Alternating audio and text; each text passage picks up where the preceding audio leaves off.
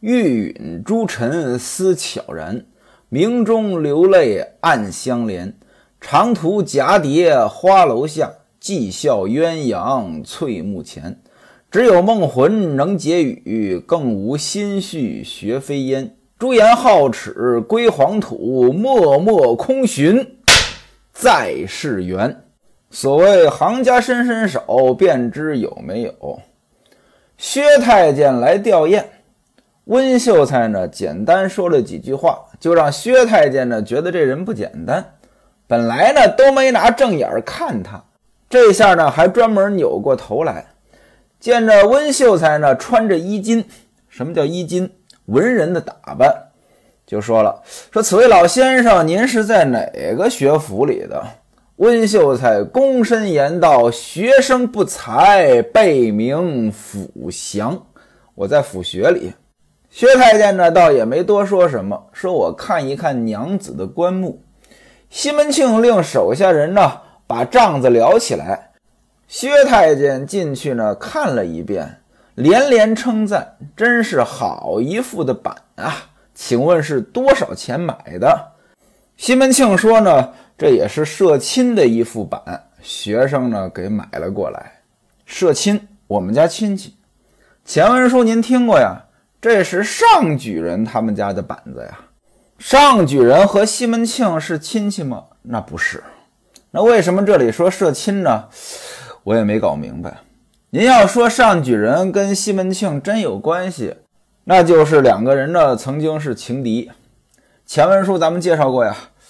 这个孟玉楼改嫁的时候呢，有两个选择。他的舅父张四儿是让她嫁到上举人这边，杨姑娘呢？让她嫁到西门庆这一边，最后呢，她选择了西门庆。其实我觉得呢，这事儿挺讽刺的。古代讲究什么呢？万般皆下品，唯有读书高。上举人那起码是个举人啊。上举人的父亲呢是上推官，老爹是当官的，自己又是个举人，结果呢混得比西门庆差远了。这进京赶考都要卖棺材本儿。这个场景呢，描写的很讽刺。当初孟玉楼为什么要嫁给西门庆？这事儿呢，其实咱们看着呢也挺奇怪的。那西门庆家里边人口这么复杂，西门庆的名声其实也就这样吧。西门庆又不是书香世家，但是孟玉楼就铁了心要嫁西门庆。而上家呢，这是个当官的呀，读书的人家呀。他反而不嫁。不过呢，咱们想一想，什么东西打动了孟玉楼？一个呢，肯定是西门庆有钱。所以说，即便在古代，我们可能觉得士农工商这个士是第一等的，但事实上呢，有钱仍然是硬道理。其次呢，我估计着啊，还有一个原因，西门庆长得好。潘驴邓小闲这五点，起码来说，潘肯定是第一位的，因为你一见面呢就知道长什么样子呀。这里边西门庆没有直说是从哪儿买来的，而是说从自己家亲戚那里买来的。我估计着呢，也是给上家面子，毕竟卖棺材本这事儿他不露脸呀。英伯爵在旁边呢说：“说老公公您估一估，哎，这棺材是哪里的？”有没有什么名头？薛太监仔细看了看，说：“此板不是建昌，就是赴镇远。建昌、镇远，这都是地名。也就是说，他的意思呢，这个木材不是产自建昌，就是产自镇远。建昌在哪里呢？今天的四川省，现在叫西昌。镇远呢，在贵州。这两个地方呢，都是少数民族地区。”哎，这两个地方产的木材，那这个薛太监说这板不是建昌就是镇远，那肯定这两个地方的木材都比较名贵。过去有这么一句话呀：“见人矬瘦，见物加价。”你要说看一个人的岁数，你往小了说，人家高兴。老爷子您高寿了呀？还小呢，今年七十五了。七十五？哎，看您可不像啊。哎，您要说您六十多都有人信，这老头一听着高兴。你不能反着来，老爷子您高寿了呀？还小呢，七十五了。七十五还小。再说了，就你这长相，你要不说，我还以为你八十四了呢。您说老头能高兴吗？这就叫见人矬寿，见物加价。人家买了个东西，让你猜多少钱，你得往高了猜。哎呦，你这包不错呀，多少钱买的呀？你猜猜，这包五六万打不住吧？嗨，哪有这么贵呀？才两千块钱，人家听着高兴。反过来就不行。哎呦，你买了个包啊？这包多少钱买的呀？你猜猜，这包怎么也得八十吧？您想呀，人家听了能高兴吗？这就叫见物加价。那现在英伯爵让这老太监呢看看这个棺材，老太监说不是建昌就是镇远。您想呀，老太监什么人呀？伺候人的人啊，他肯定懂这些呀。因此呢，这个还是往高了说呢。可是英伯爵说了，就算是镇远也值不了多少钱。那意思呢，你猜少了。从这里呢可以看出来，这薛老太监呢也没见过什么。使劲猜，还猜低了。那接着猜，说那要不对的话，再往高了。杨轩鱼，杨轩鱼，您一听就听出来了，是个榆木。像西门庆这样的人家，能用榆木吗？所以您看，这薛太监他确实没见过什么。那过去做棺材最好的这个檀香、金丝楠，当然了，这一般人用不了。这都得是皇家，那其次也得是松柏呀。这老太监怎么猜了个榆木呢？这可能是作者故意的吧？按理说他这个角色，这个剑士猜个榆木，这有点搞笑。我估计这是作者呀，为了讽刺呀，故意写的很搞笑。那具体这杨轩鱼是什么东西，我也不知道。包括杨轩在哪里，我也不清楚。你要单看杨轩这两个字儿呢，又像个地名，又像个人名，没弄明白啊。英伯爵说呢，杨轩鱼单薄短小，这怎么能入得了眼呢？此板还在杨轩鱼之上，名唤桃花洞，在于湖广武陵川中。昔日唐虞府入此洞中。曾见秦时毛女在此避兵，是个人迹罕到之处。哎，说这个板子从桃花洞来，后边这段话您听着像什么？像不像那个《桃花源记》？武陵嘛，晋太元中武陵人捕鱼为业，因此呢，我估计这英伯爵说这个地方就是那个桃花源的那个地方，但是人物不一样了。是唐虞府入此洞中，唐朝的一个打鱼的人，哎，到此洞中，见秦时毛女在此避兵。这毛女是谁？她是个神仙，她自己呢说她是秦始皇的宫女。后来秦朝灭亡了，她就跑了，跑到这个华山当中呢避难，啊，遇到个老神仙，老神仙呢。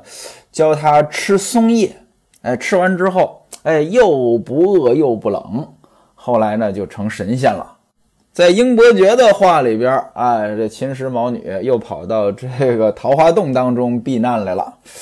您看啊，英伯爵确实是个人才，把好几个事儿呢串在一起，说的有鼻子有眼儿的。你要说遇到个没学问的人呢，他还真唬得人家一愣一愣的。其实呢，现在也有这样的人。那话呢，张嘴就来，有真有假，真真假假掺在一块儿，说的人家一愣一愣的，觉得这个人呢了不起。包括现在很多自媒体，哎，就是这个样子的，把这个八竿子打不着的事儿攒在一起，让你觉得呢是那么回事儿。你要真跟他较真儿呢，你就会发现这里边问题很多。我举个例子啊，就是二零二二年三月十五号。啊，各路媒体甭管大大小小啊，报道了一则消息，说摩根士丹利将其对中国第一季度的经济增长预测下调至零。现在您各位跟我一起想一想啊，这个一季度增长是零，您想一想这句话什么意思？但其实呢，这里边有问题，什么问题呢？咱们中国人谈经济增长呢，都是同比增长。你要说二零二二年一季度的增长，那得对比二零二一年的一季度。但是美国人谈经济增长用的是环比折年率。什么叫环比折年率？就是用二零二二年一季度比二零二一年四季度，然后呢再四次方，这叫环比折年率。那各位您想呀，那一季度本身有过年的因素，再加上当时呢抗疫的任务比较重，所以呢你要说环比零增长，这也正常，对吧？可是这条消息一发出来，大多数人呢不会较真儿。啊！一听啊，零增长出了大事儿了，他就以为是同比零增长，事实上不是。英伯爵就是这方面的高手，给你说的有鼻子有眼儿的啊。其实你仔细一琢磨呢，这里边问题多了。人迹罕至之处，这些板材怎么弄出来的？要是人人都能去，还叫不叫人迹罕至之处？那难道说都是这唐于府弄出来的？那他一条小船。能弄多少板材出来呀？英伯爵接着介绍，此板七尺多长，四寸厚，二尺五宽。这还是因为看在亲家的份儿上，才要了三百七十两银子。那位说什么叫看在亲家的份儿上？买这个板子，很大程度呢是看了乔大户的面子。那说明乔家还有上家呢两家呢是有一定的来往的。乔大户和西门庆是亲家，因此英伯爵说呢，这里边还有这个亲家的面子。公公，你没看见啊？就这板子打开之后，那是喷鼻香呀，里外俱有花色。薛内相一听呢，说：“哎呀，娘子真是好福气呀，才能享用这副板材。像我这样的太监，以后死了可没这待遇呀。”各位，您看啊。这个薛太监呢，挺羡慕。就是拿我个人来讲呢，我不太理解这种厚葬呀，包括一副好的棺材呀，一捧好的丧事啊，对一个死人他有多大的吸引力啊？可能是因为咱这穷日子过多了，活着呢就挺艰难了，想不到死那点事儿。但是确实，事实上。呃，这个呃丧事啊，好的棺材啊，对很多人是有吸引力的。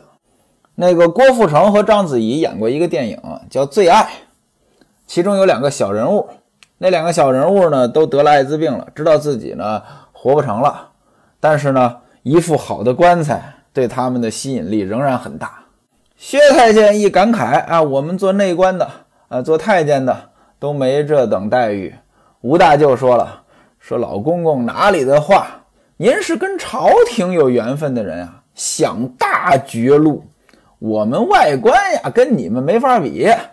什么叫外官？在朝廷里当官叫外官，在皇宫里当官叫内官。老公公您进清光，清光什么意思？帝王的容颜。您离皇上近，待万岁传宣金口。”您是替万岁传话的人啊！您看童老爷加封了王爵，子孙都是蟒袍玉带，要什么不有什么吗？童老爷是谁呀？童贯呀，童贯是个太监呀。这薛太监感慨自己作为一个小小的太监，死后没这待遇。这个吴大舅举了个例子，你看人家童老爷童贯加封了王爵。啥待遇没有啊？那意思呢？你们当太监的让我们羡慕。薛太监就问了，说：“这位会说话的仁兄，请问您贵姓啊？”西门庆说了：“这是我老婆的哥哥吴大哥，现在呢在我们这里做个千户。”薛太监一听呢，这是西门庆老婆的大哥，他就误会了，他以为呢就是李瓶儿的大哥，就说了。说就是此位娘子的令兄吗？西门庆说不是，乃是见金之兄。薛太监觉得不好意思了，说错话了，赶紧呢啊作了个揖啊，吴大人失敬失敬。这里边呢也反映出一个事情，就是西门庆给李瓶儿办的这棚白事啊，过了太大了，让人误会呢，这就是他的正房老婆。薛太监稍微看了看，西门庆把他让到卷棚之内，安放了一把交椅，放到正中。薛太监坐下，端茶的端上来，让他吃茶。薛太监说：“刘公公怎么还没来？”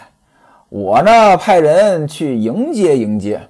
此时呢，有个下人跪下了，说：“小的呢，去邀请刘公公了。刘公公的轿子呢，已经准备好了，马上就来。”薛太监又问说：“那两个唱道情的来了没有？”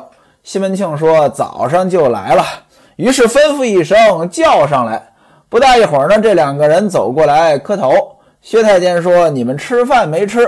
那两个人说：“小的们已经吃过了。”薛太监说：“既然吃过饭了，你们在这里呢，用心伺候，我重重有赏。”西门庆说：“那我这里呢，还预备了戏班子，给您唱戏听。”薛太监就问：“说是哪里的戏班子？”西门庆说：“是海盐戏。”薛太监说：“呢，说那个南边的那些口音，咱听不懂啊，谁知道他唱的是什么呀？”确实啊，海盐在浙江呀。吴侬软语，这北方人确实听不懂。薛太监说了，说那些酸子们，什么叫酸子们？穷酸书生，那些酸子们在寒窗之下，三年受苦，九载遨游，背着琴剑书香来京应举，得了个官儿，又没有妻小在身边，就喜欢这样的人。我一个光棍汉，老太监，我要他干什么呀？这薛太监呢，确实不会说话。你说人家戏班子留着，就为了给你唱，你不爱听，你说这么多话干什么呀？这就已经得罪西门庆了。另外呢，还说人家酸子们旁边也有读书人啊，对吧？你又把读书人给得罪了。我估计着呢，做太监的，反正说上句说习惯了，尤其这种不在皇上身边的太监，在外边谁能跟他争呀？都得让着他呀，所以呢，说话呢不过脑子。果然有读书人出来说话了，谁呀？温秀才。温秀才边笑边说：“老公公的话呢，有点不近人情了。所谓居之齐则齐生，居之楚则楚生。什么意思呢？在齐国，呃，说话声音就像齐国人；在楚国呢？”说话声音就像楚国人，那意思呢？环境对人是有影响的。老公公处于高堂广厦，岂无移动其心哉？您呢，也在这环境当中。这些当官的人都好这口，您呢，跟他们经常接触，难道您一点兴趣都没有吗？薛内相一听呢，拍手大笑：“哎呀，我忘了温先生您在这儿，你们外官呢？”只是护着外官，这温秀才说了：“说我虽然是士大夫，但是呢，我只是个秀才。老公公呢，您砍一枝损百林，兔死狐悲，误伤其类。什么意思呢？我呢也不算外官，我只是个秀才。但是呢，老公公您刚才说穷酸那些话呢，您呢让我也不高兴。我只是呢替读书人说两句。”薛太监说：“不然，一方之地有闲有余，什么意思呢？就是说我太笨，达不到你们的水平。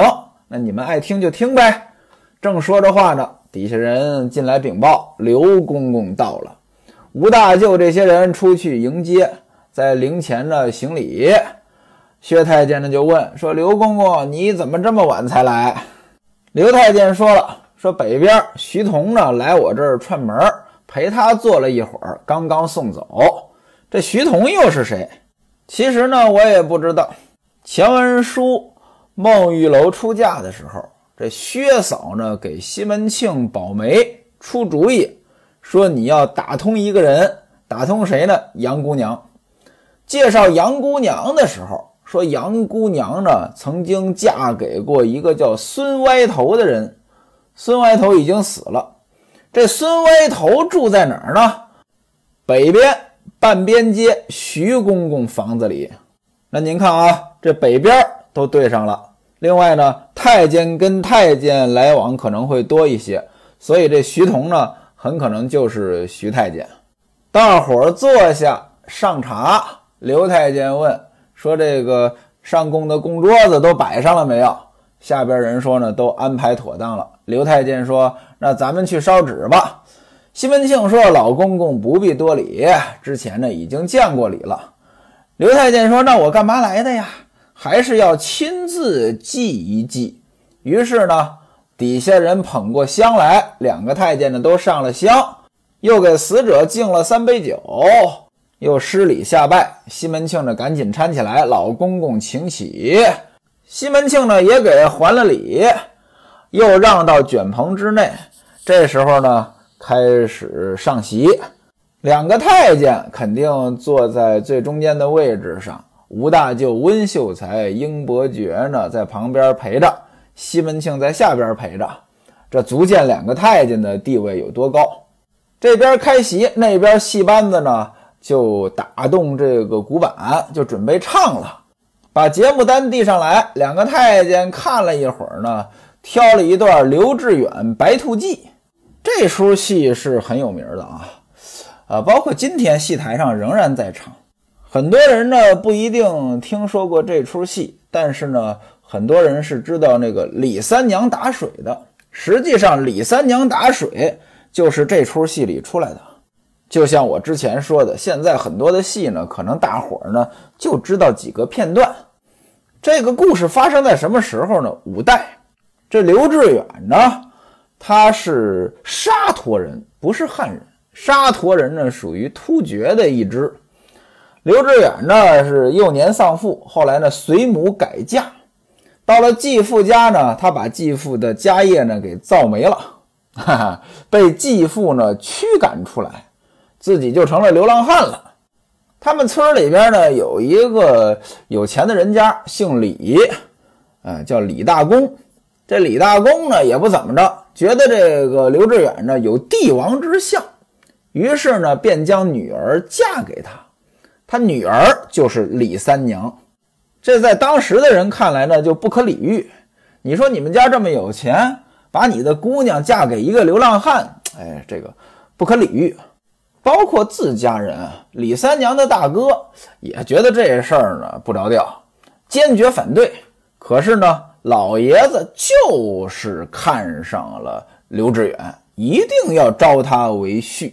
情节演绎至此呢，有点像那个相声《梦中婚》的那个情节。呃，一个人穷光蛋出去，结果呢被人当成姑爷了。哎，那里边是当成姑爷了，这里边呢是老爷子非要招他为婿。那日子就改善了呀。可是您别忘了呀，老爷子他有死的那一天啊。老爷子这么一死，这李三娘的大哥就当家了。李三娘的大哥一当家，那能对这两口子好吗？那就是百般虐待。按理说呢，这妹妹已经嫁给他了，你再看不上，最多就是不待见，你也不能害他呀。咱也不知道。这大哥大嫂呢，怎么着气迷心了，就一定要害死他，让他呢去看瓜园，瓜园里边有这个瓜精，对，这里边还有神鬼妖狐，让瓜精呢害死这个刘志远。结果呢，刘志远还真有本事，把瓜精给打败了，从这儿呢得到了兵书和宝剑，自己也知道这个家呢是待不下去了，出去当兵去了。他在这个后岳节度使的手下呢。做一个经夫，打经的、报时的，也不知道怎么着。这后月看他呢，也有帝王之相，也招他为婿。各位，您看，咱也不知道这帝王之相长什么样子。现在化妆技术这么好，我要知道帝王之相什么样子，我好好化化妆啊！我也不想当帝王，我就图这个有钱人呀，或者当官的呀，招我当女婿。从此以后，飞黄腾达了。啊，屡立战功，后来呢，做了这个九州安抚使。而此时李三娘在家，被哥哥嫂子那虐待的不成样子了，在家里呢就成了个苦力了。这李三娘打水，就是因为她在家里边干苦力。她生孩子都是在磨坊里生的，因为她晚上呢要推磨，没有剪刀呢，自己用嘴咬断脐带，所以呢给自己这孩子取名叫咬脐郎。哥哥嫂子呢还要把这个侄子也给害死，把这咬脐郎呢抛入荷花池当中，结果呢被他的家人，这人姓窦啊，姓窦的这个家人呢给救起来了。李三娘一看这也不是事儿啊，这孩子留在家里边肯定活不成啊，于是委托这姓窦的家人把咬七郎，也就是这孩子，送到刘志远那边去。十五年之后，这孩子长大成人，刘志远命令这孩子率兵回沙陀探望生母。这孩子呢，屯兵开元寺，出门打猎，追赶一只白兔。在追赶兔子的过程当中，遇到了在井边打水的李三娘。